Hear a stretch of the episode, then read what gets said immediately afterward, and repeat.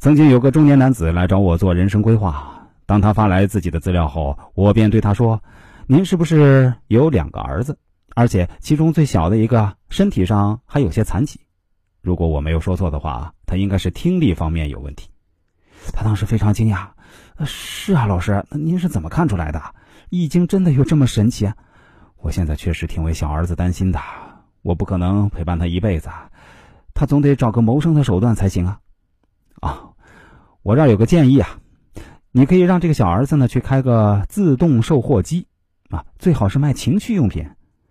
他当时感觉有点别扭，说：“哎，一个残疾人去卖什么情趣用品，总觉得怪怪的吧？”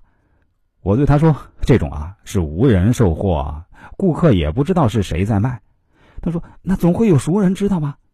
我对他说：“那要比起所谓的面子，对于一个残疾青年来说啊，生计要更重要。”能够养活自己才是最大的尊严。他想了一下，说：“也对。”后来呢，这位中年男子对我说：“啊，幸亏当初听了我的建议，在他所在的城市几个繁华地段呀，铺了十几个自动售货机。哎，现在每个月收入还可以啊。如果做晚了，还真的找不到合适的地段了。